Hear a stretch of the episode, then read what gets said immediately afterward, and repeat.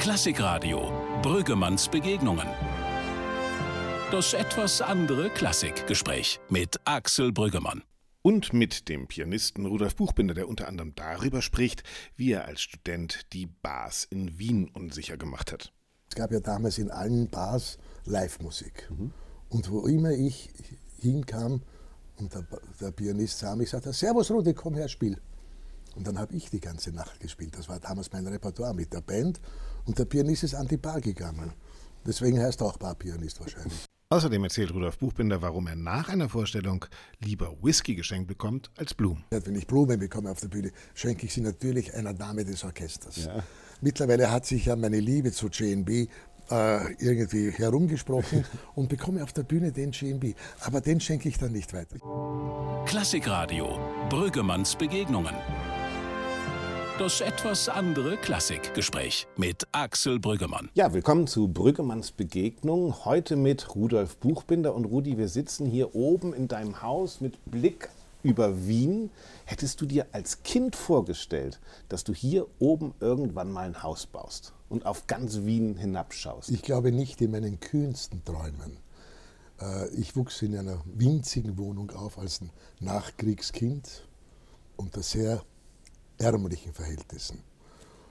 Was ich nie verstehen kann, bis heute nicht, mein, ähm, meine Familie hat keine Beziehung zur Musik. Mein Vater ist auch vor meiner Geburt tödlich verunglückt, aber es stand ein Pianino in dieser winzigen Wohnung. Wo war die Wohnung?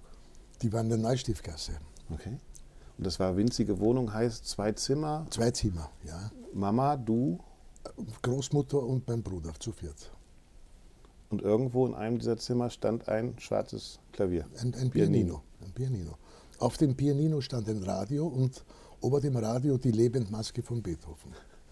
Also äh, auf jeden Fall war Kultur angedeutet. Ja, und zwar des, deshalb, weil äh, der Mann der Schwester meiner Mutter, also halt nicht blutsverwandt, der hat ein bisschen heurigen Musik gemacht, hat Zither gespielt und Ziehharmonika. Ein Musikant. Ein Musikant und hat meinen Bruder unterrichtet am Klavier. Mhm, der älter war. Also. Ja, acht Jahre älter, okay. schon, schon verstorben. Acht Jahre älter? Ja. Und das Klavier stand dort und das war immer wie ein Magnet. Das heißt, der Bruder hat aber schon ein bisschen geklimpert? Ja.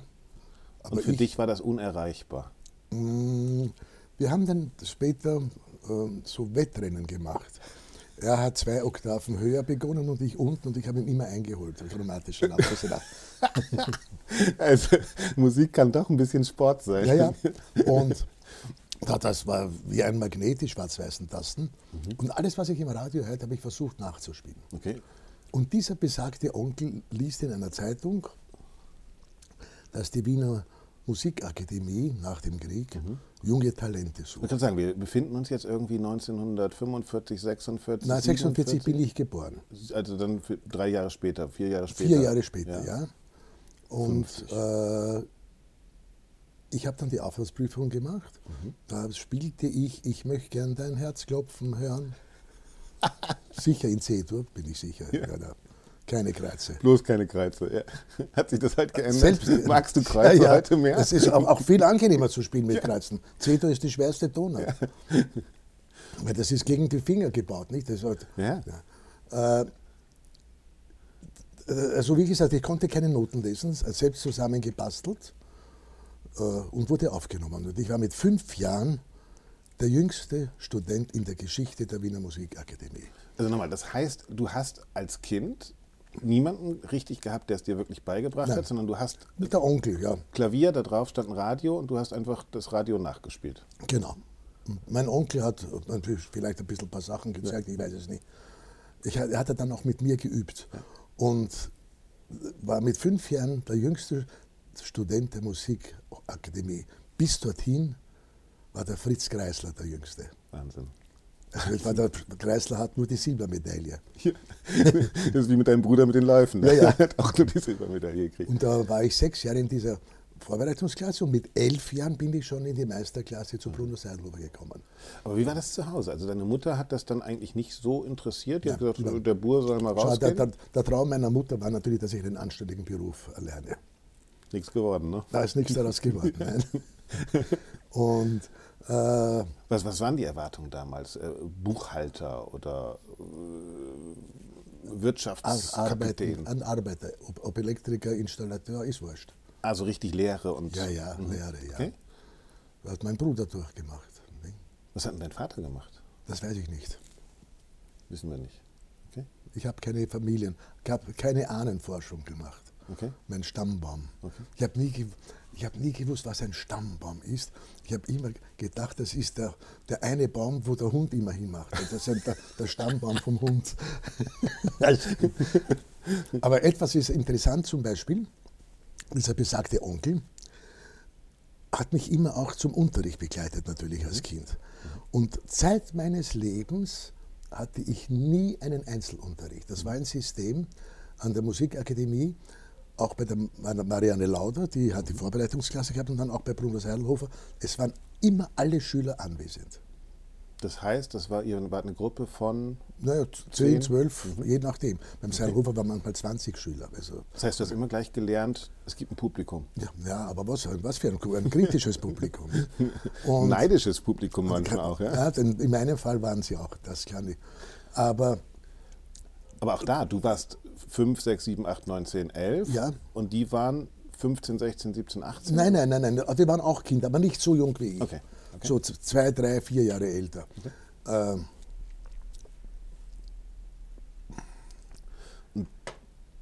Dann gab es noch einen ja, dann wollte, ich, Politiker. dann, wollte, ja, dann wollte ich noch sagen, äh, dieser Unterricht, dieser, äh, das waren praktisch immer Meisterkurse im Grunde genommen. Aber es war nicht so bürokratisch von 9 bis 10, von 10 bis 11, jeder darf eine Stunde spielen. Wenn man eine Heidensonate brachte, war das eine halbe Stunde, dreiviertel Stunde. Und dann das Brahms-Klavier, ein Brahms-Konzert war zwei Stunden, je nachdem. Aber nächste Woche war es dann wieder anders. Okay. Also es war alles sehr flexibel. Was ja total gut ist eigentlich. Ja, oder? fantastisch. Ist Ich- heute ganz anders. ne? Ich hab, also Musikhochschule das war heute damals, damals anders. Es war, ich hab, gesagt, mit diesen beiden Lehrern hatte ich ein Riesenglück. Das war auch nicht so verschult wie heute wahrscheinlich, oder? Und nicht so, so bürokratisiert. Das ist ja furchtbar, was hat heute. Ich möchte heute nicht mehr unterrichten. Ich meine, Es kommen ja viele Leute zu dir und sagen, Herr Buchbinder, können Sie mir mal helfen? Was erlebst du da heute? Also würdest du sagen, dass die, dass die Musikhochschulen heute zu verkopft, zu Furchtbar. Ja, ich, weiß. ich habe ja lange äh, in Basel an der Universität unterrichtet. Und das wurde von Jahr zu Jahr schlimmer. Was konkret? Ja, die Vorschriften, die, Be die, die Begleitkurse, äh, was man alles machen muss, die Benotungen, die, äh, die Art und Weise, wie Prüfungen abgehalten wurden, das war früher ganz, ganz anders. Weil heute alles von der Musik ablenkt? Ja. Meine, äh, meine, wenn du heute Staatsoperndirektor bist, hast, ist 10% Musik. Das, der Rest ist Bürokratie und der ganze Genau, an der Hochschule da wird äh, dir beigebracht, wie du dich selbst vermarktest, wie du Ja, PR machst, äh, statt Ja, guck, zu sagen, vermarktet, vermarkten hat, konnte man sich immer schon, siehe Diabelli. Ja, genau, darüber reden wir gleich noch. Reden wir gleich noch.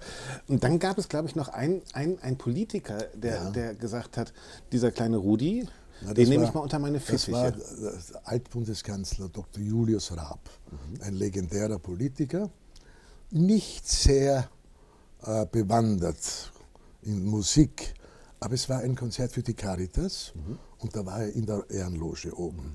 Ich wurde gerade elf Jahre alt. Das, am 1. Dezember war, wurde ich elf und im Jänner war das Konzert. Das war mein Debüt im großen Musikvereinssaal. Ich spielte damals mit dem Akademieorchester das erste Klavierkonzert von Beethoven. Muss ich mir vorstellen. Elf, erstes Konzert im Saal des Musikvereins. ich, ich kann mir das heute nicht vorstellen, wie ich das damals gespielt habe, wie das funktionierte. Hast du gar keine Bilder mehr daran? Bilder habe ich ja. Also ich meine, Fotos, klar, aber Fotos. ja, im Nicht- Kopf Nicht das gespeichert? Geringste, nicht das Geringste. Äh, ich habe mir, ich hab mir ja meine eigenen CDs nie an, die sind ja die meisten original verpackt. Aber so Dokumente, das gibt das ein oder andere äh, vom Radio, wo ich acht, neun Jahre alt war. Ich spiele da eine Chopin-Etüde, Opus 25 Nummer 1, die Harfenetüde, und ich war erschrocken, wie gut das war.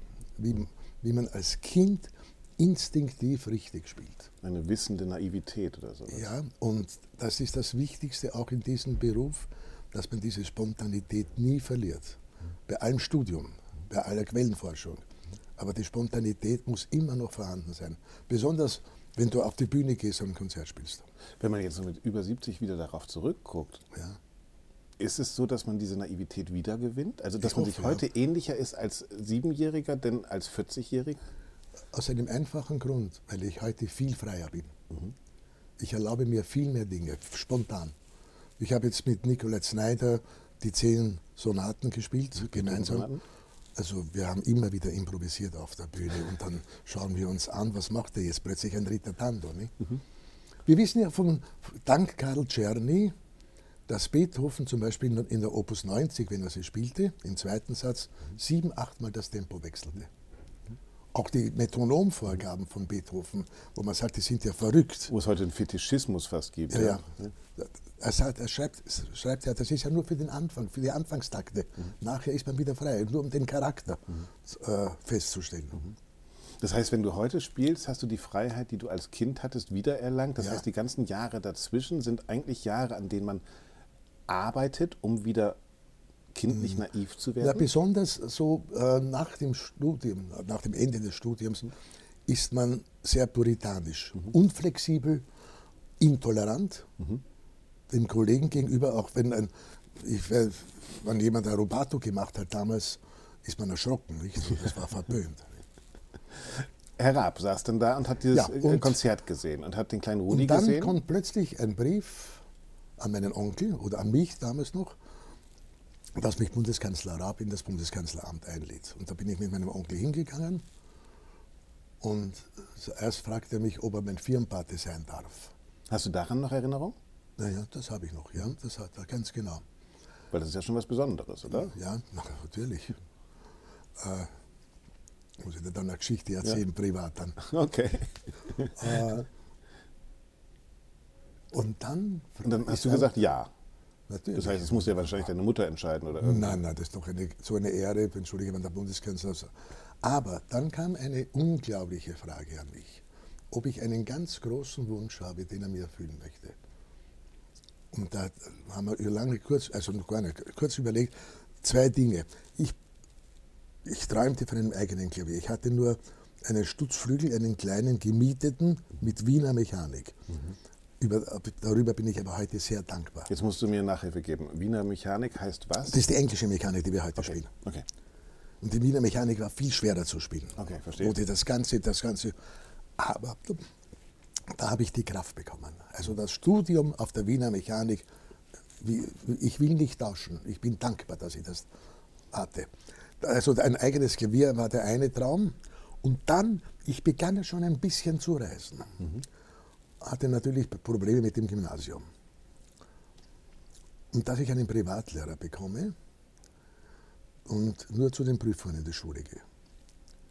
Sagt der Raab, okay, er wird mit dem Unterrichtsminister, Ich glaube, das ist ein Wunsch, den jeder Schüler hat. ja, den jeder hat. Er wird mit dem Unterrichtsminister reden. Das war Dr., damals der Dr. Heinrich Trimmel. Mit, wir haben uns nachher sehr gut verstanden, weil der hat auf das Anliegen von Julius Raab gesagt, der Lausball soll entschuldigen. Also der Trimmel hat das abgelehnt. Okay. Worauf der Julius Raab sagt, okay, dann zahle ich das aus meiner eigenen Tasche. Okay. Und dann Onkel hat ihm monatlich die Rechnung vom Privatlehrer geschickt. Da hatte dann mehrere, weil Latein konnte nicht nur der eine, äh, Chemie der andere. Und du musstest alles können. Ja, auf jeden Fall, Julius Raab hat das einige Jahre bezahlt. Wahnsinn, oder? Das ist eine unglaubliche. Das, das, das war natürlich, die, die Zeit lässt, kommt nie wieder. Hat der, hat der sich dann auch zwischendurch drum gekümmert und mal angerufen und mal Nein, gesagt, aber- hallo Rudi, wie geht's oder so? Ich habe es unten, äh, bei- aber es war ein Staatsbesuch in Amerika und auf einmal bekomme ich eine Ansichtskarte von New York, wo drauf steht, liebe Grüße aus New York, dein Firmenparty Julius Raab. Als ob er nichts anderes zu tun hätte, nicht? Schreibt er den kleinen Lausburm, den Firmen... den Aber warum hat er das eigentlich gemacht? Aus weil, er, weil, er, weil er dieses Konzert gesehen Ja, hat ja, und gesagt ja, hat, ja. diesem kleine Jungen will ich helfen? Ja, ja. Toll, oder? Eine tolle Geschichte, ja. Das ist echt großartig. Zur gleichen Zeit, wir sitzen hier oben bei dir, es gibt, was ist das, äh, Marillenkuchen? Ja, ja. Und äh, wie ich euch kenne, ist der nicht vom Bäcker gekauft, Nein, nein, sondern der- von Agi selbst natürlich, gemacht, aber das sieht Frau. auch. Und das muss man sagen, wenn man über deine frühen Jahre redet, muss man auch schon über Agi reden. Die hast du da auch schon kennengelernt. Mit Naja, ich habe sie 12, mit 13 äh, 11, 12, 13, also mit 11 sogar, kurz nachdem ich zu Seidelhofer kam. Äh, Also in der gleichen Klasse wart ihr? nein, sie war beim der Konkurrenz, beim Richard Hauser. Der Richard Hauser Das der- ist deine Art, die Konkurrenz auszustechen. Jetzt verstehe ich. Seit Die berühmteste Schülerin von Richard Hauser war die, ist die Uchida. Mhm. Und die, die Agi hatte mit der Uchida gemeinsam studiert. Okay. Ich habe mit, mit der Marta Argerich und Nelson Freire, das waren Genau. meine Kollegen, die natürlich einige Jahre älter waren, drei, vier Jahre älter. Die haben mich dann noch immer mitgenommen in die Bars. Mit 14 Jahren war ich da. Ich wurde auch einmal von der Polizei aufgehalten. Wie? Um, um 3 Uhr früh, was ich noch auf der Straße mache. Und ich, gesagt, ich muss mit der Agerich noch ein Bier trinken, oder? Nein, nein, ich habe gesagt, ich komme gerade von einer Kammermusikprobe. er hat mir das geglaubt. Aber ich, äh, es, hat ja, gab, es gab ja damals in allen Bars Live-Musik. Und wo immer ich hinkam und der, der Pianist sah mich, sagte, Servus Rudi, komm her, spiel. Und dann habe ich die ganze Nacht gespielt. Das war damals mein Repertoire mit der Band. Und der Pianist ist an die Bar gegangen. Deswegen heißt er auch Barpianist wahrscheinlich. aber, aber was hast du denn da gespielt? Also alles, was gerade in Amerika irgendwie. Äh, Welt, also die, die, Weil da wirst du ja nicht Beethoven-Sonaten gespielt haben. Sicher nicht. Nein, Evergreens, Schlager. Hat das, äh, äh, ganz blöd, aber ist, ist das auch eine Hilfe heute, dass man weiß, also würdest du sagen, du bist immer noch Entertainer auch, auch wenn du Beethoven spielst? Wir sind Entertainer, wir sind die Hofnarren. Hofnarren und Entertainer. Und da tut es eigentlich ganz gut, mal eine Lehre auch in der Bar zu haben und nicht nur Ja, in der und privat spiele ich das noch immer sehr, sehr gerne. Und wir hatten ja dann, Hast du Zeit nebenbei noch, du setzt dich hin und wieder ans Klavier und spielst ja, wenn Freunde Sinatra da sind, wenn Freunde da sind oder Brödelmann, da hat Brödelmann ein bisschen. Ich war, einer meiner engsten Freunde war ja der Peter Alexander. Mhm. Und wir haben immer bis in die frühen Morgenstunden geblödelt, auf zwei Klavieren gespielt. Und er konnte ja nicht aufhören. Er war ja rein, rein autodidaktischer äh, Pianist. War schw- sehr schwer mit ihm zu spielen, weil er hat seine eigenen Harmonien gehabt, zusammen gebastelte. Aber er konnte stundenlang spielen, das war sein Leben. Der wird auch immer wieder unterschätzt, ne? gerade in Deutschland, glaube ich. Also ich habe vor kurzem einen YouTube-Film äh, gesehen mit, mit Peter Alexander, wo er den, den wie, wie- wie heißt der grantige Österreicher nochmal, der im Film... Äh, Hans Moser. Nee, der, dieser, dieser, ah, äh, ein, ein, ein, ein Wiener, echter Wiener geht nicht unter. Wie heißt denn der nochmal? Oskar, Oskar Siemer? Weißt du, ein echter Wiener geht nicht unter den Film, kennst Ja, du, der mit ja, dem. Bademantel, der, der immer so, so, so grantig ist. Wie auch immer, auf jeden Fall, den hat Peter Alexander danach gespielt, mit tiefsten Gossen Ach so. Wiener Slang. Ja, ja. Wo du denkst, das ist Peter Alexander, der Mann im Smoking. Ja. Der, der kannte die Menschen echt, oder? Das war Ja, gut, er konnte ja imitieren. Er hatte bei, beim Kabarett begonnen, der Gerhard Bronner. Und da sagt auch der Peter Alexander, der Gerhard Bronner hat mich entdeckt. Mhm. Ich habe eine Aufnahme noch, als, wo äh, Peter Alexander mit ihm Kabarett macht. Eine kurze. und hochmusikalisch war der, ne? Unglaublich musikalisch und auch belesen. Er konnte rezitieren aus Wagner-Opern auswendig. Unglaublich. Und da saßt ihr hier oben, das hast du mir mal erzählt, da vorne steht ein Billardtisch. Ja, ja, da hat und da habt ihr hier Billard oben gespielt, ja. einen Jungsabend gemacht, Ja. Klavier gespielt, Whisky getrunken wahrscheinlich und Billard gespielt. Er hat, er hat immer Rotwein getrunken, die, äh, die Schnurdibur, seine Frau, Weißwein. Er hat mir dann vor Begeisterung einmal das ganze Glas ins Klavier geschüttet, das war nicht sehr angenehm. Im Ernst? Ja. Aber nicht ein bisschen, absichtlich, Bisschen, nein, nein, da ein bisschen angeheiterten Zustand. Ja, das ging hoch her hier oben. Ja, immer wieder, ja. Und natürlich, wir waren wöch, wöchentlich zusammen, jede Woche. Wahnsinn. Und dann kam, kam, kam ja, Rudi, darf ich auf deinem Klavier spielen? Sag ich, frag nicht so blöd, nicht? Das ist doch ganz klar. Außerdem, das Klavier wird ja nur besser, wenn es gespielt wird. Ja, aber hängt da ab von wem, oder? ja, man, kann, man, man kann ein Klavier sehr schwer kaputt machen. Das war auch ein harter Einschnitt, ne? Als, als dann äh, Peter Alexander gestorben ist, ist schon für euch nicht Ja. nur eine Ikone Österreichs, sondern einer deiner besten Freunde Ja, gestorben. das war wer- er und der Gerhard Bronner, das sind die beiden, die ich sehr vermisse.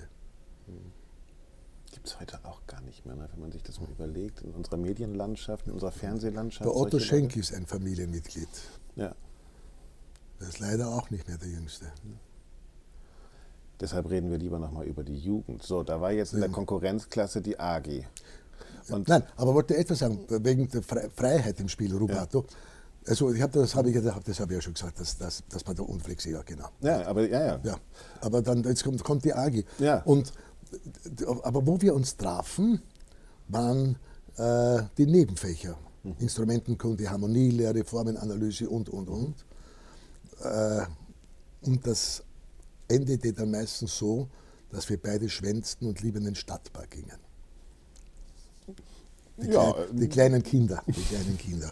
Und ich schrieb ja damals Liebesbriefe an die AG im Alter von 13, 12, 13.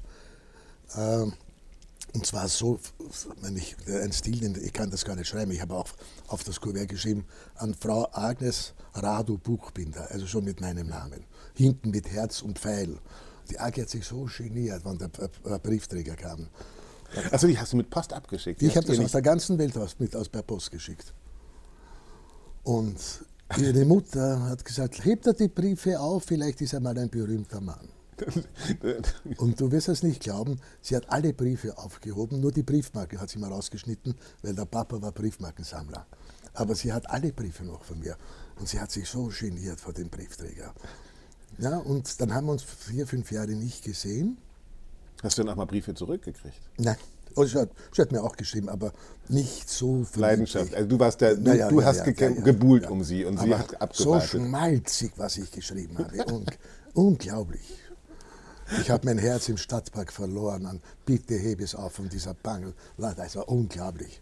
Aber das ist auch schön. Das, das wären, wären, Texte für deutsche Schlager. Ja, die hätte Peter Alexander ja, vertont. Genau. Peter Alexander vertont Liebesbriefe von Rudi Buchbinder. Ja, ja genau. Das wäre ein Hit gewesen. Ja. Und dann haben wir uns vier, fünf Jahre aus den Augen verloren. Das heißt, sie war immer ein Fan von mir und war regelmäßig in den Konzerten. Ein Groupie würde man heute ja, sagen. Aber privat. Und dann gab es eine Kammermusikprobe. War das schon mit Händchen halten im Stadtpark? Ja, bis, ja bisschen. Kammermusikprobe? Ja. Strauß, Violinsonate, genau. Und sie hat mir umgeblättert. Und da hat es gefunkt, bei dieser Probe. Da war ich 18, 17, 18, ja. 17,5 ungefähr, da hat es gefunkt. Weil sie besonders gut umgeblättert hat. Ja. Jetzt muss man dich sehen, ja. na, na, ich ich habe keine Hand frei gehabt zum Spielen, das war mein Problem. Ja. Okay. okay. Man muss dazu aber sagen, dass Agi auch eine wirklich sehr begnadete ja, Pianistin, Pianistin war. Und äh, ich ich also hatte war schon, nicht nur die Umblätterin, sondern die war Ich hatte schon den Vertrag von, von meiner Plattenfirma damals, das war die Teldec, mhm. dass wir die slawischen Tänze vierhändig von Dvorak aufnehmen. Ihr beiden zusammen? Ja, und hat sie sich geweigert. Sie hat gesagt, ein Pianist in der Familie ist mehr als genug. Sie wollte nie einen Musiker und schon gar keinen Raucher heiraten. Ich habe Hat damals, gut geklappt. Ich habe 60, 70 Zigaretten pro Tag geraucht damals. Ich war Kettenraucher. Also dann habe ich der AG versprochen, das Rauchen gewöhne ich mir ab, aber du kannst nicht verlangen, dass ich die Musik vergesse.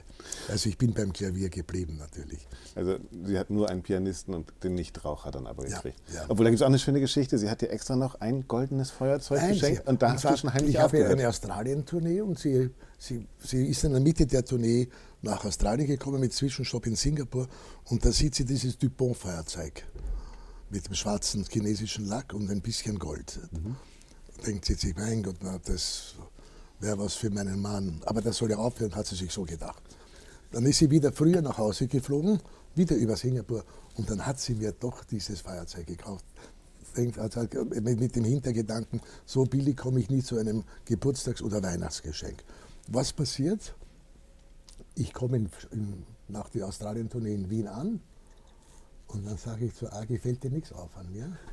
Sagt sie, wieso? Ist alles in Ordnung? Sage ich, nein, was ist das Erste, was ich mache, wenn ich vom Flugzeug aussteige? Sage ich, nehme eine Zigarette und rauche. Aber ich rauche nicht mehr, ich habe mir das Rauchen abgewöhnt. Und dann ist sie aus allen Wolken gefallen. Sagt sie, wozu habe ich das Feuerzeug gekauft? Das habe ich noch immer, aber es funktioniert natürlich nicht mehr. Ja, brauchst du ja auch nicht ja, mehr. Das ist ja das Schöne. Ja, zum Flaschenöffnen höchstens ja, ja. noch. Also sie hat dann immer, sie hat, das sagt sie mir, du rauchst ja eine nach der anderen. Sag ich, das muss ich ja. Ich kann ja nicht alle auf einmal rauchen. das wäre aber auch schön.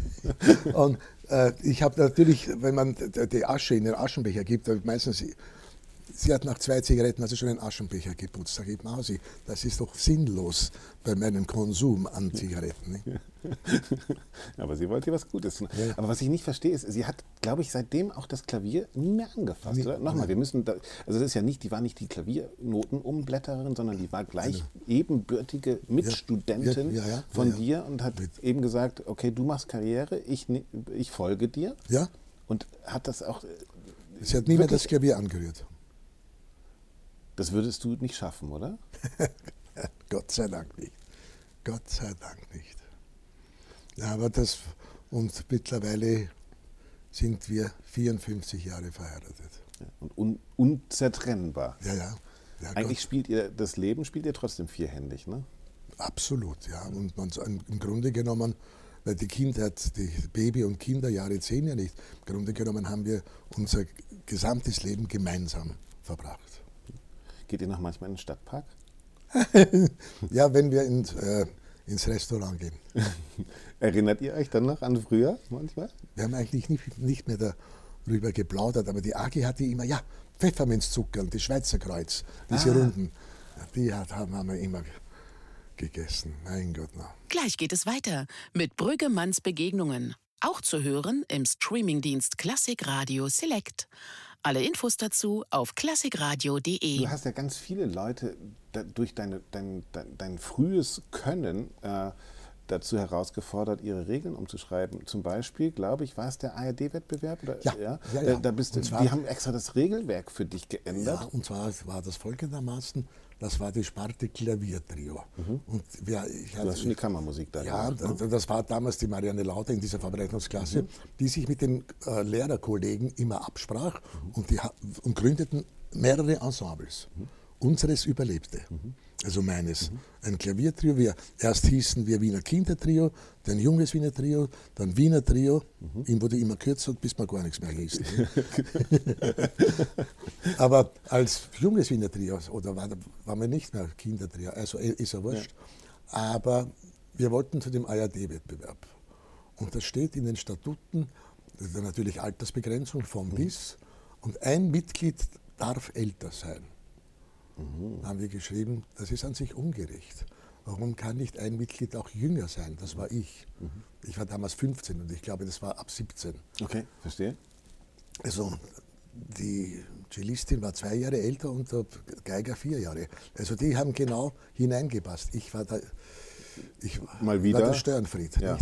Ah, Und dann haben sie das verstanden, haben gesagt, eigentlich hab- haben wir recht. Warum kann nicht einer auch jünger sein, wenn einer älter sein darf? Und so durften wir antreten. Und äh, die Jury war ja unglaublich damals. Der Dario Di Rosa vom Tri Trieste, die Pasquier vom Pasquier-Streichtrio, Casado, der Cellist. Es war eine unglaubliche. Der Strasser, Vorstand der Wiener Philharmoniker und, und, und, und andere. Wir waren die einzigen, die ins Finale kamen. Und wir mussten aber noch im Finale sein, weil sie wollten wissen, welchen Preis wir bekommen.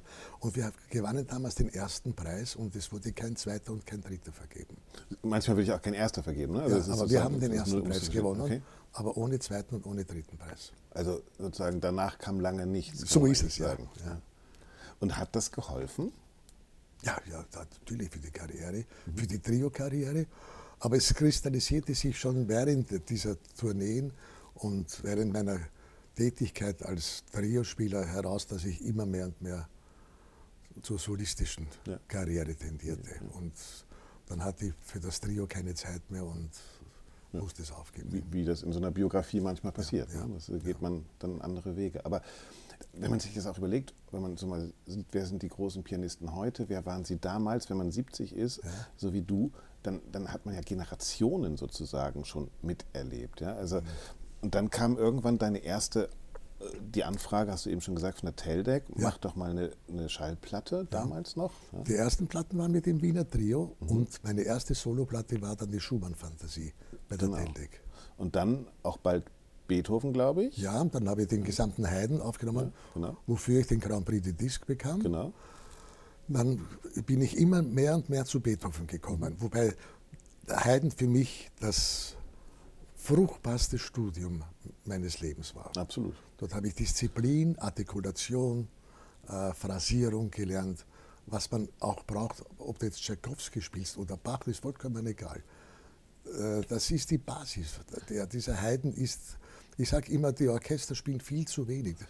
Aber gute Dirigenten sagen das auch, ne? Wenn ja. du ein Orchester formen willst, nimm Haydn. Ja, ja, es ist der unterschätzteste Komponist von, von der Qualität. Und man lernt was? Man lernt Pointen zu setzen. Ja, man lernt Phrasierung, Phrasierung, Artikulation.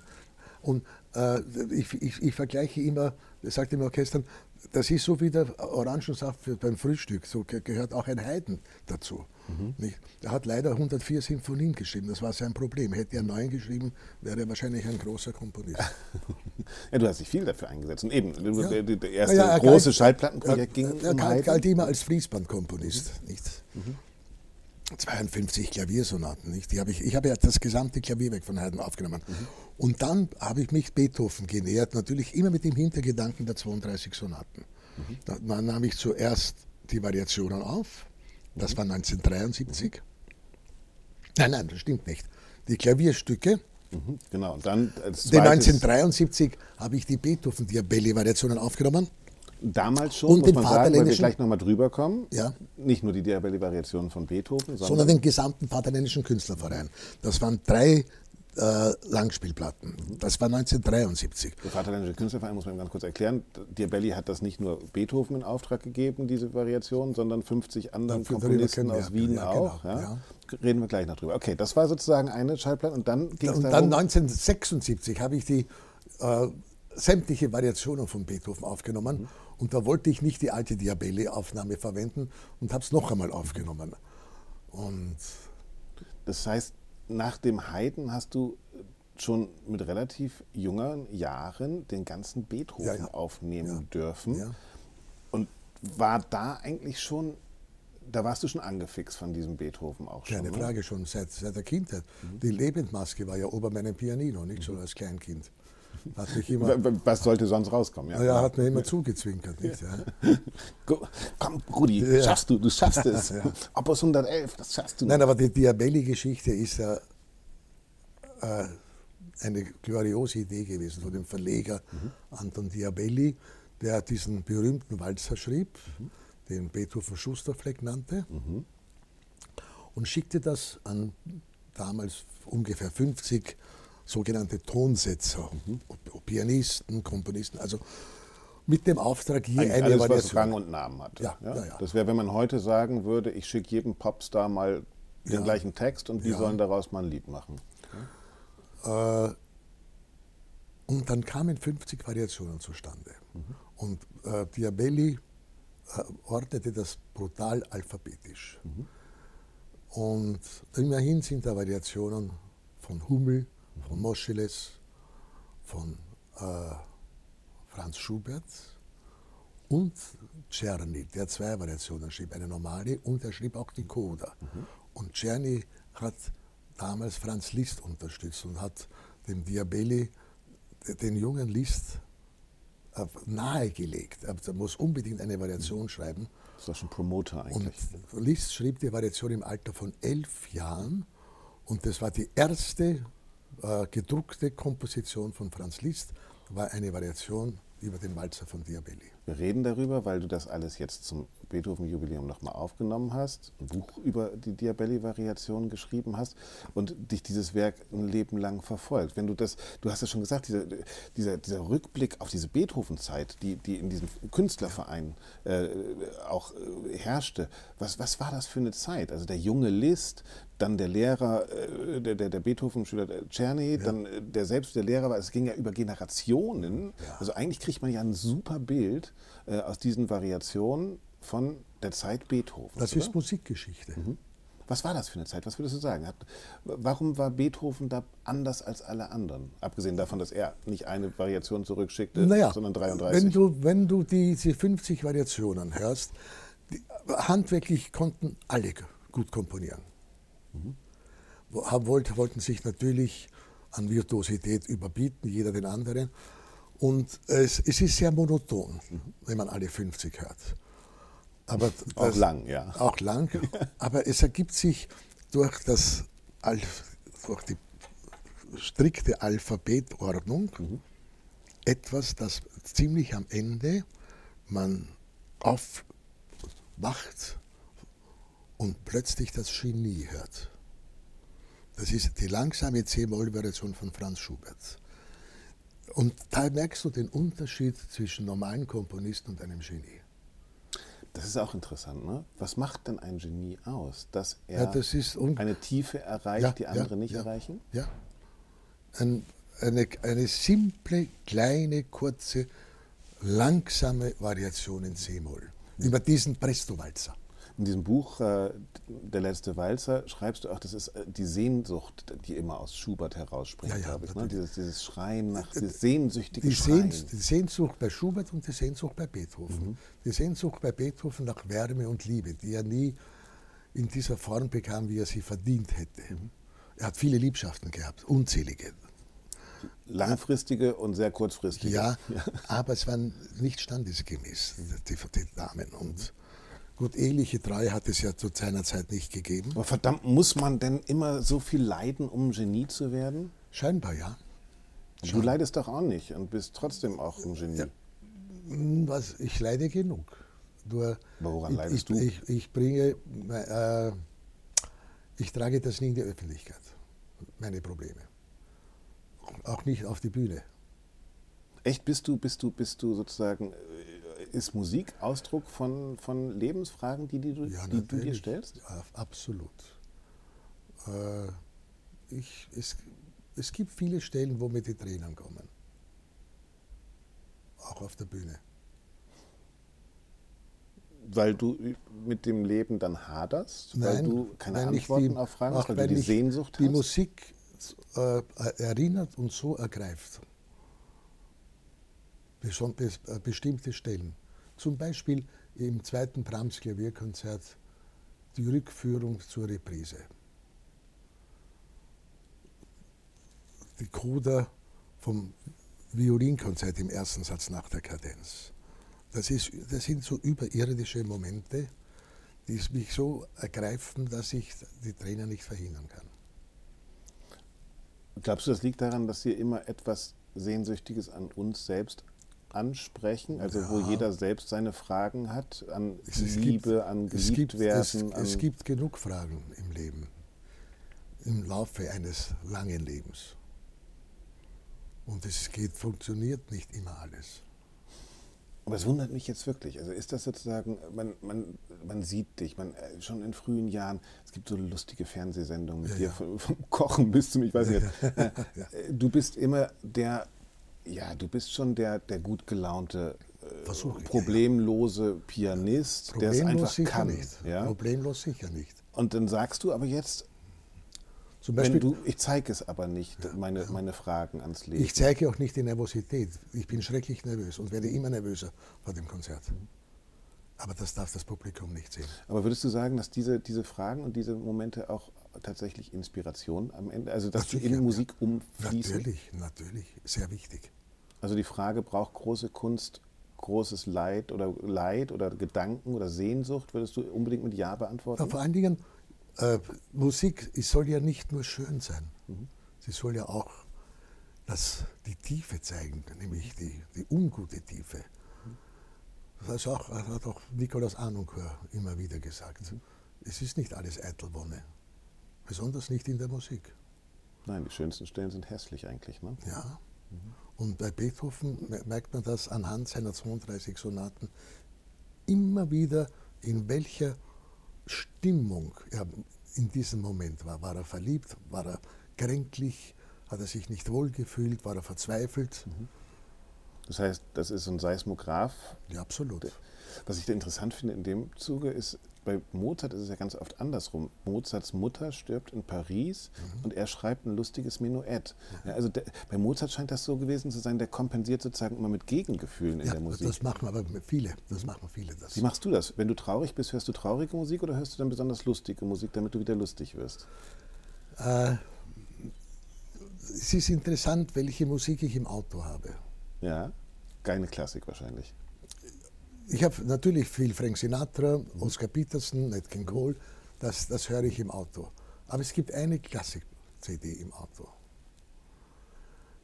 das sind die vier letzten Lieder Hm. mit Jesse Norman und ein Lieblingsstück von mir, und das ist wirklich kein lustiges Stück, die Metamorphosen. Das, das begleitet mich im Auto. Also es ist auch ein bisschen egoistisch, weil das hindert mich daran, zu schnell zu fahren, die Metamorphosen. Ja, aber vier letzte Lieder als Auto-Soundtrack, Fantastisch. ich meine, dieser Atem Ja. von Jesse Norman, Ja, das ist, ja, das ist der unglaublich. Hammer, ja, das ist wirklich. Aber Es gibt dann Das noch, ja oh ja, es gibt noch wahrscheinlich die ein, größte Sehnsuchtsmusik, die es Ja, gibt, oder? das- das- Ja? das Im ist. Abendrot. Ja, und dann noch ein paar Lieder. Wenn Jesse Norman Morgen singt zum Beispiel, das ist, das ist ein, mit Kurt Masur ist diese Mhm, CD. genau. Und der Fritz Rieger hat das, glaube ich, bearbeitet für, Mhm. für Orchester. Und das ist Musik, die dich dann. Also warum hören wir? das? Ich weiß das zum Beispiel in der Pubertät. Ja? Da habe ich mit einem Freund auf dem, auf, dem Sof, äh, auf, dem, auf dem Teppich gelegen und mir immer wieder Tristan angehört. Ja? Und wir, wir fühlten uns so missverstanden von der Welt und Ja, ja. haben gedacht, genau dieser Wagner, der hat das erkannt. Alle sind blöde, nur wir, wir Liebenden haben zwar Pickel, aber irgendwie. So. Also wir haben uns treiben lassen in unserer eigenen oh, Sehnsucht und in unserem Herzschmerz. Und jetzt sitzt du da in deinem Auto und hörst die vier letzten Lieder. Ein bisschen was hat das doch auch von, natürlich. ich lasse mich treiben in meiner eigenen. Äh, zu meinen Lieblingsopern, wo ich Ausschnitte im, äh, auch im Auto höre, ist äh, Ariadne, Bohem, aber vor allem die Tote Stadt. Oh, Korngold, mein Sehnen, mein Venen. Allein dieser Text, mein Sehnen, mein Venen, es träumt sich zurück. Hier, so, Gänsehaut. guck mal, man sofort so- Gänsehaut. Siehst du? Ja, ja. Das, da stellen sich die Haare sofort ab. Und das singt Hermann Prey so unglaublich. Ja, Weil wir über äh, alte Generationen gesprochen haben. Wir haben schon Peter Alexander gesprochen. Hermann Prey sagst du jetzt, ja. Äh, der den Gaukler in, in der Toten Stadt Genau. singt. Äh, gibt es heute auch gar nicht mehr. Dieses Musikantentum in der Musik, dieses Direkte, oder? Dieses, das hast du ja auch in deinem Klavierspiel. Ist auch die Zeit damals gewesen, dass man viel direkter spielt. Kann man das sagen? Oder würdest du sagen, also ist der Ausdruck auch ein Zeitgeistphänomen? Oder gibt es nur kein Hermann Prey mehr? So, das ist eigentlich die Frage. Ich glaube schon. Ja, ich, ich, war, ich war zum Beispiel sehr befreundet, war auch ein Familienmitglied, kann man so sagen, der James King. Ein Sänger? Hat er auch, er, meistens bei uns auch geschlafen. Äh, da war, das war auch ein, ein Sänger, mit dem man auch blödeln konnte, mit dem man improvisieren konnte, der sich auch gern ans, ans Klavier setzte und komponierte. Äh, du sprichst etwas an, äh, was sich natürlich in der Kammermusik widerspiegelt. Wo gibt es die guten Partner heute in der Kammermusik? Ich habe schon erwähnt, ich habe mit Nikolai Snyder jetzt die zehn Violinsonaten gespielt. Beethoven, ja. Das war ein wunderschönes Musizieren, Improvisieren, Ball zu- gegenseitig zuwerfen. Also wir haben das sehr genossen. Wir haben das in Kopenhagen gespielt an drei Abenden und jetzt an drei Abenden in Wien. Und äh, es gibt nicht sehr viele Partner, mit denen man das machen kann. Weder Sänger noch Instrumentalisten. Ja, ich, gerade jetzt, weil in der Vorbereitung habe ich äh, auch nochmal Diabelli-Variationen gehört und auch von neueren Klavierspielern, also Ja. jüngeren Klavierspielern, äh, mit einigen Ausnahmen muss ich sagen, aber bei ganz vielen scheint es etwas zu sein, das man behaupten muss. Ja? Also das sozusagen, man hört in der Interpretation, ohne jetzt Namen zu nennen, äh, einfach, da will jemand mir etwas zeigen, was er angeblich erkannt hat. Und wenn ich deine Diabelli-Variationen höre, ist da diese unverschämte, und ich sage das bewusst unverschämte Selbstverständlichkeit. Äh, ist die schwieriger zu schaffen als eine Behauptung? Äh, äh, zum Beispiel, wenn es gibt manche Journalisten, die schreiben dann, naja, ich, da ist, ich hab, man hat da, der, der Pianist oder der Geiger nichts Neues in der Interpretation von, von diesem Werk, nichts Neues. Wenn ich das höre, gehe ich auf die Barrikaden. Das Allerschwerste ist es so zu spielen, wie das der Komponist geschrieben hat. Das, Das ist ist das, schön Allerschwerste. ja. Das ist das Allerschwerste. Aber dann beginnt ja erst das Arbeiten und dann hast du die Freiheiten zwischen den Zeilen, zwischen den Noten. Aber du musst doch die Basis einmal haben. So, und das ist doch, was unsere Zeit heute so ein bisschen pervers macht. Das ist immer das Neue. Das heißt, das führt dann zu, zu auch, auch bei Orchestern, Dirigenten, zu Exzessen, wo du denkst, ist das jetzt noch Mozart? Ist das jetzt noch Beethoven? Oder ist das der und der Dirigent, der sich da, der, der Na Beethoven gut, wir brauchen keine Namen nennen, aber wir wissen ja, dass das Übertreiben, auch die- das Übertreiben von Tempi. Natürlich, man soll nicht sagen, der spielt zu schnell oder zu langsam, das gibt es nicht. Ich hab, da, da bin ich sehr empfindlich. Aber manchmal ist es wirklich so extrem, dass es, wo man sich fragt, wozu? Wozu muss man das so äh, zeigen, dass es, dass es nur so geht und nicht anders? Auf der anderen Seite, Aber war früher ja eigentlich auch so. Also wenn ich jetzt mal daran denke, äh, Glenn Gould zum Beispiel. Wenn Glenn Gould Bach gespielt hat, war das ja auch eigentlich jemand, der sich da hingesetzt hat und gesagt hat, ihr könnt mich alle mal, ich zeige euch mal Glenn Gould und nicht Bach. Oder hat der Bach gespielt? Er hat Glenn Gould gespielt, natürlich. Aber es gibt zum Beispiel die legendäre Aufnahme der Kreuzersonate von Hubermann, Geige und Friedmann, Ignaz Friedmann am Klavier. Wenn heute jemand den dritten Satz so schnell spielen würde wie die beiden, ich weiß nicht, was mit uns dann passieren würde von den Kritikern. Es ist unglaublich, weil wir sprechen von Virtuosität heute. Ein, ein Josef Levin, ein Hubermann, ein Friedmann, ein Hoffmann, das, meine, das waren doch die echten Virtuosen. Ich, es gibt doch eine CD von Wilhelm Backhaus aus den 20er Jahren von den 24 Etüden von Chopin. Okay. Damals konnte man noch nicht schneiden. Es ist unglaublich, was Backhaus für ein Virtuose war. Also das sind perfekte Chopin-Etüden, nicht? Er hat das- sehr darunter gelitten, dass er nur mehr Beethoven und Brahms spielen durfte im Alter. Ja. Aber heißt das jetzt, eigentlich ist es immer gleich und eigentlich gibt es diese Exzentriker immer? Oder heißt das, Verrückte gibt haben es ein immer, Zeit- ja. Verrückte gibt es immer. und ist es, Das ist schau es, den Friedrich Gould an, das war ja, der war auch nicht normal, nicht? nein, auf vielen Ebenen nicht, ja. Ja. Aber auch jemand, der, also bei, bei, bei Friedrich Gulda würde ich sagen, der konnte ja irgendwie sein, sein Handwerkszeug. Aber wie, ja. ja. Und gleichzeitig brauchte er irgendwie so ein so ein Ego-Show. Naja, äh, gut, der- Moment, der- ja. der Fried- der nackt Klavier Gulda, spielen oder was weiß ich was. Den, der war ja auch Seidelhofer Schüler. Ja. Den habe ich getroffen, äh, einmal im Hotel in München. Und er kommt mir entgegen, sagt er, Servus, was machst du jetzt? Sag ich, na, ich habe jetzt meinen Klavierabend vom Beethoven-Zyklus. Worauf er mich fragt, erst sag einmal, ist der, der Beethoven nicht schon fad? Werde ich nie vergessen. Ah, Der, der, Fritzl Gulder war natürlich Zeit seines Lebens in einer Pubertät, nicht? Das war Ja, genau. Problem. Ja, genau, oder? Das ist, und, und, da eine Reife zu erhaben und, und auch sich der Zeit entgegenzustellen und dem Zeitgeist entgegenzustellen. Ich finde ja, das machst du ja schon. Also du bist, du bist ja schon ein bisschen, also du bist nicht einer, der jeder Mode hinterher rennt. Nein, ja? nein, nein, du, du stehst Weise. da. Weder in der Musik und noch auch, auch nicht in der Mode. Also ich überspringe viele Dinge, weil es kommt ja das Alte sowieso wieder. Ich kann ja warten, ich habe ja Geduld. Ja, und das, ist- das ist doch interessant, oder? Dass man da stehen kann und sagen kann, ich stehe hier mit meiner Meinung und kümmere mich nicht um den Zeitgeist. Und du siehst, der Zeitgeist ist relativ kurzlebig, vollkommen ne? egal, es interessiert mich nicht. Und nur so kann man auch 70 Jahre lang Karriere machen, oder? Ja. Gehen wir noch ganz kurz zurück zu diesem Beethoven. Der kommt jetzt auch mit seinen 33 Diabelli-Variationen. Wir haben eben schon gesagt, die 50 Künstler, die da alle was abgeben. Ja. Wa- Was macht jetzt dieser Beethoven anders als alle seiner Zeitgenossen, als er den Walzer von Diabelli kriegt? Äh, Beethoven war Zeit seines Lebens, das unterscheidet ihn von allen anderen aus der damaligen Zeit. Sogenannte Wiener Klassik, dieses blöde Wort. Er war ein Revolutionär. Und die Diabelli-Variationen sind für mich ein Rückblick von der Bülow, nennt es Mikrokosmos von Beethoven, vollkommen zutreffend, wo er sich wo er seinen Gefühlen und seinen Emotionen freien Lauf lässt. Es gi- gibt, glaube ich, kein Variationenwerk von so vielen Gegensätzen, von so vielen extremen Exzessen wie die Diabelli-Variationen.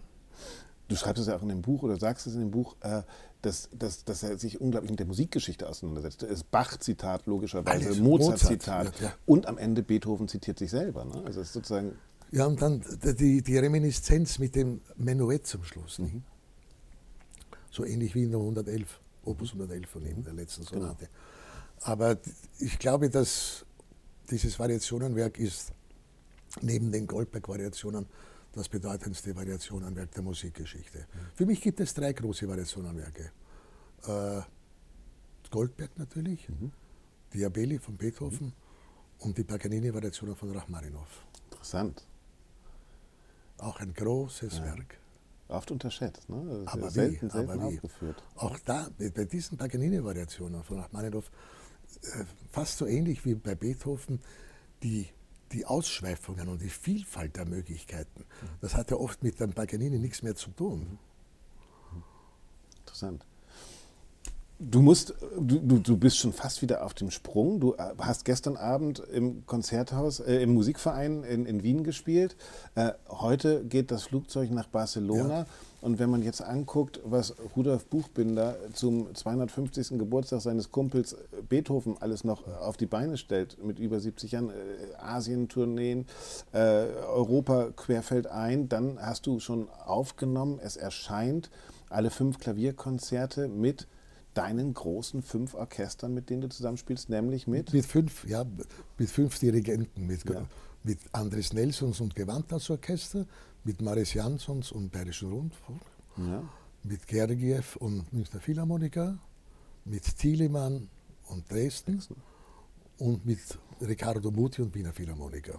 Das sind die fünf Beethoven-Konzerte. Der emotionalste Moment war wahrscheinlich das Jansons Konzert? Ja, das, ich habe ich hab danach auch das zweite Beethoven gespielt und auch da musste ich weinen, weil das wird mich Zeit meines Lebens an die letzten Konzerte mit Maris Jansons erinnern. Und ich habe noch drei Tage vor seinem Tode lange mit ihm telefoniert, wo er mir Geschichten erzählt hat, wie er leidet mit seiner Achillessehne die er sich in Paris verletzte, mit bei unserem gemeinsamen Konzert. Wäre es mal nur ich, die Achillessehne gewesen? Ja, es ja. war nicht nur der, aber das, sagte ich, ich habe diese schrecklichen Stiefel, die, die machen meine Füße kaputt und ich schwimme in meinem eigenen Blut. Wow. Ganz, ganz, ganz schlimm. Und beim Verabschieden sagt der Rudi, wir haben noch so viele Pläne, wir sind ja seelenverwandt. Drei Tage später war mein Geburtstag, der 1. Dezember hatte ich Konzert in Petersburg mit Schuberts, Schuberts Vier Impromptus und seiner letzten Sonate, die B-Dur-Sonate. Und ähm, zum Mittag bekomme ich die Nachricht, dass Maris Jansons gestorben ist. An meinem Geburtstag in Petersburg, wo ich mich gerade befinde. Ich habe dann noch mit seiner Frau gesprochen vor dem Konzert musste ein paar Worte vor dem Konzert sagen auf der Bühne, die ich aber eigentlich nicht über die Lippen brachte. Und dieses Konzert also hat jetzt einen sehr traurigen Beigeschmack, wo, wann immer ich dieses Konzert spiele. Am Ende von Brüggemanns Begegnung, um das Thema jetzt radikal zu wechseln, gibt es immer zehn Entweder-Oder-Fragen. Und oh. du darfst dich entscheiden. Zum Beispiel zwischen C-Dur oder A-Moll. Ja, A-Moll. Ja, eher doch das Traurigere. Ja, ja, ja. Und du hast schon gesagt, eigentlich sind ohne Kreuze ist eigentlich schwierig. Hast du ja, bei Amoli haben wir schon ein Kreuz, nicht? Hm, ja. J&B oder Grüner Weltliner? Auch da kann ich auf keine der beiden verzichten. bei Alkohol kann man auf gar nichts verzichten. Das ist schon J&B, ja. Nach jedem Konzert ja, ein ja, ja, J&B Whisky. das ist, das ist ein Must, oder? Ohne trittst du gar nicht auf. Naja, ich trinke ja vorher nichts, aber. Wenn du nicht weißt, dass der dann schon. Na, zum Beispiel, ich bekomme, wenn bei einem Orchesterkonzert, wenn ich Blumen bekomme auf der Bühne, schenke ich sie natürlich einer Dame des Orchesters. Ja. Mittlerweile hat sich ja meine Liebe zu JNB äh, irgendwie herumgesprochen und bekomme auf der Bühne den GMB. Aber den schenke ich dann nicht weiter. Ja, das kann, der passt immer noch in irgendeinen Koffer rein. Okay. Also eigentlich JNB, ja. aber Grüner Weltliner, äh, du bist beim Grafen Mac Festival ja, Intendant, ja, da kommst du auch ohne Grün Weltliner nicht über die Runden wahrscheinlich. Nein, sicher nicht. Genau. Äh, was haben wir noch? Äh, die Bauarbeiten im Hintergrund. Äh, nochmal fünf sein oder nochmal 50 sein? 50. Weil der Weg von 5 bis 50 zu lang war? Ja, und 50 ist, das ist eines der schönsten Perioden und Alter, die man haben kann. Nur das wäre natürlich ein Traum, weil man dann noch 50 Jahre 50 bleibt. Das wäre das, das, das Ja. ist der Deal, den machen wir jetzt. Ja. Okay. Aber es ist interessant, weil ich habe das gestern mit meiner Frau auch gesagt, nochmal fünf sein oder lieber nochmal 40 oder so. Und man will gar nicht mehr so klein sein. Ne? Nein. Obwohl man schöne Erinnerungen hat, Ja, keine Frage. hat man keinen Bock, das nochmal alles zu machen, oder? Weil es ganz schön anstrengend ist, so ein Leben. Ne? Was war? Nein, 50 war schon sehr gut. Gold oder Gulda? Gulder.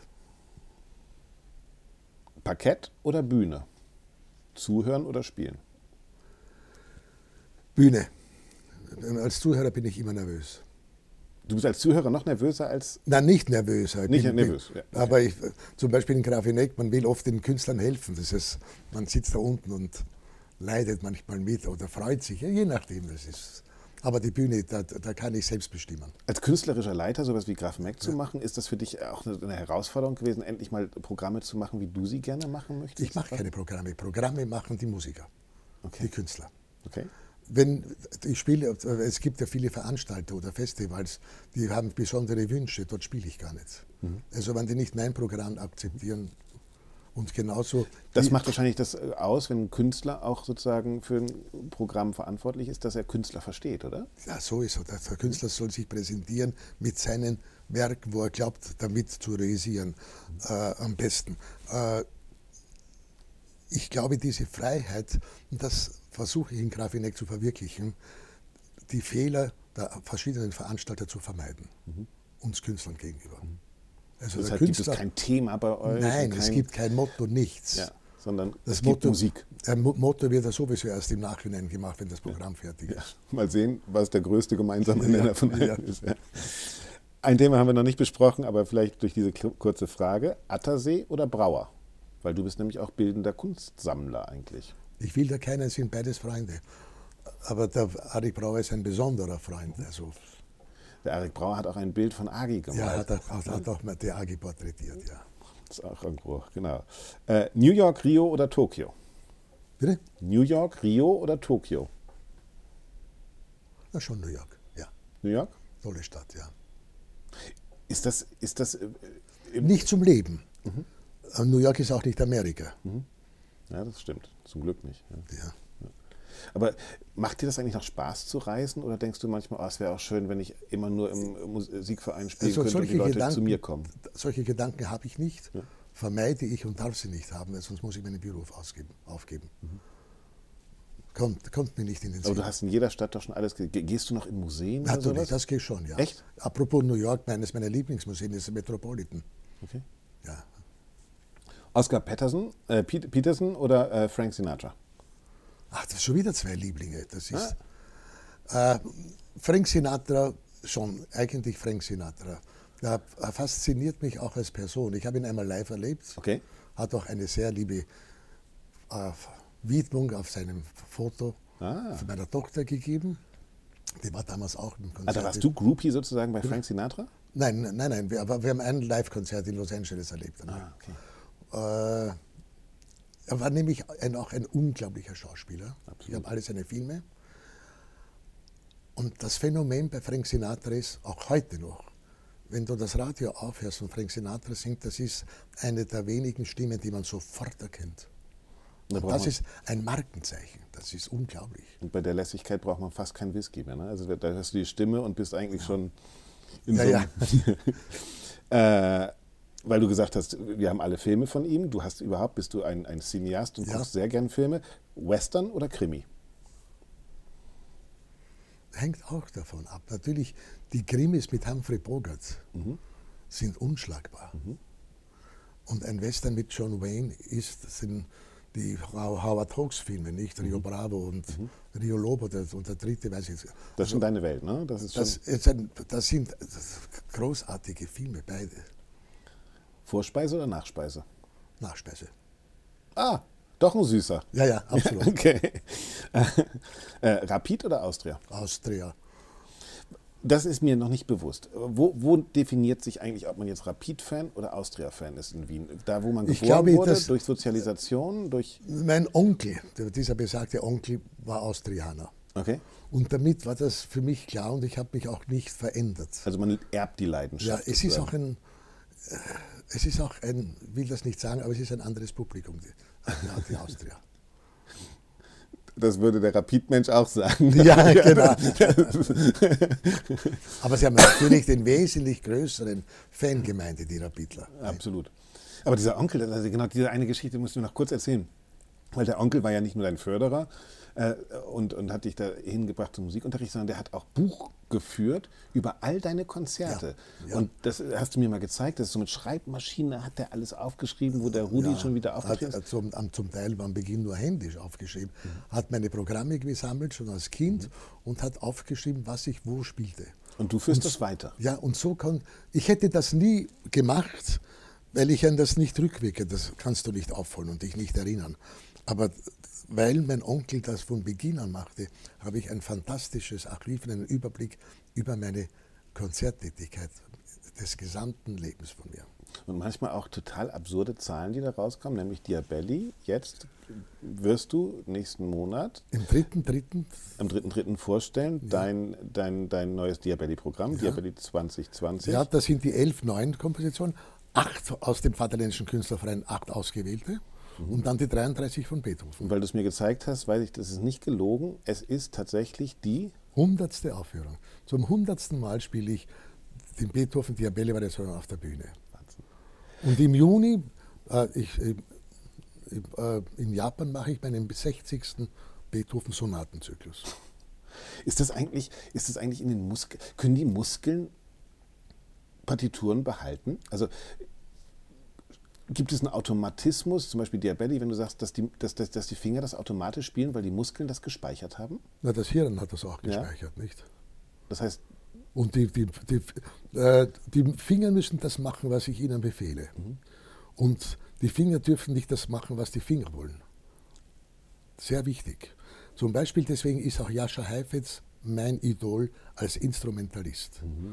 Er hat das Instrument so beherrscht, dass er das Rubato dort macht, wo er will und nicht dort, weil es eine schwere Stelle ist, dass man langsamer wird, verstehst du? aber was machen, sind die Finger äh, im Gegensatz zum Gehirn an sich faul? Bitte? Nein, nein, nein, das nicht. Die Finger sind nie faul, das Hirn ist faul. Aha. Weil das, das Hirn befiehlt, ob ich übe oder nicht. Zwei haben wir noch. Opernball oder Fernsehabend? Fernsehabend. Äh, Und darf ich das ergänzen? ja, bitte. Den Opernball im Fernsehen. Ja, das ist auch schön. Und den Champagner zu Hause auf dem Tisch, Ja, ja. ne? Genau. Oder Whisky. Obwohl hin und wieder zu Bällen gehst du auch. Philharmonikerball, sehr oder? gerne. Das ist der, dein, dein, klar, der Künstlerball natürlich. An sich sollte ich, sollte ich zum Zuckerbäckerball gehen, wenn ich so nachspeisen will. Schon, oder? Ja, ja. Wollen wir mal zum Zuckerbäckerball gehen? Das machen wir mal, das ist gut. Letzte Frage, Rudi. Diabelli oder Goldberg? Diabelli, ja, absolut. Beethoven sticht Bach? Ja, ja. In diesem Fall schon, ja. ja. Ich bin verwachsen mit den Diabelli-Variationen. Das ist leider. Kann nichts dafür. Das ist auch gut so, weil 2020 wirst du diesen Dingern noch ein paar Mal begegnen. Ja, ja, das kann ja. ich dir sagen. Ich weiß. Ich danke dir ganz Gerne, gerne, herzlich, dass du gerne. dir Zeit für uns genommen War eine hast. Freude. Und wünsche dir viel Spaß in diesem Jahr mit deinem Freund Ludwig van Beethoven. Danke, Rudolf Buchbinder. Danke, danke. Klassikradio. Brüggemanns Begegnungen. Das etwas andere Klassikgespräch mit Axel Brüggemann. Psst. Brüggemanns Begegnungen hören Sie auch auf Klassik Radio Select. Alle Infos finden Sie auf klassikradio.de.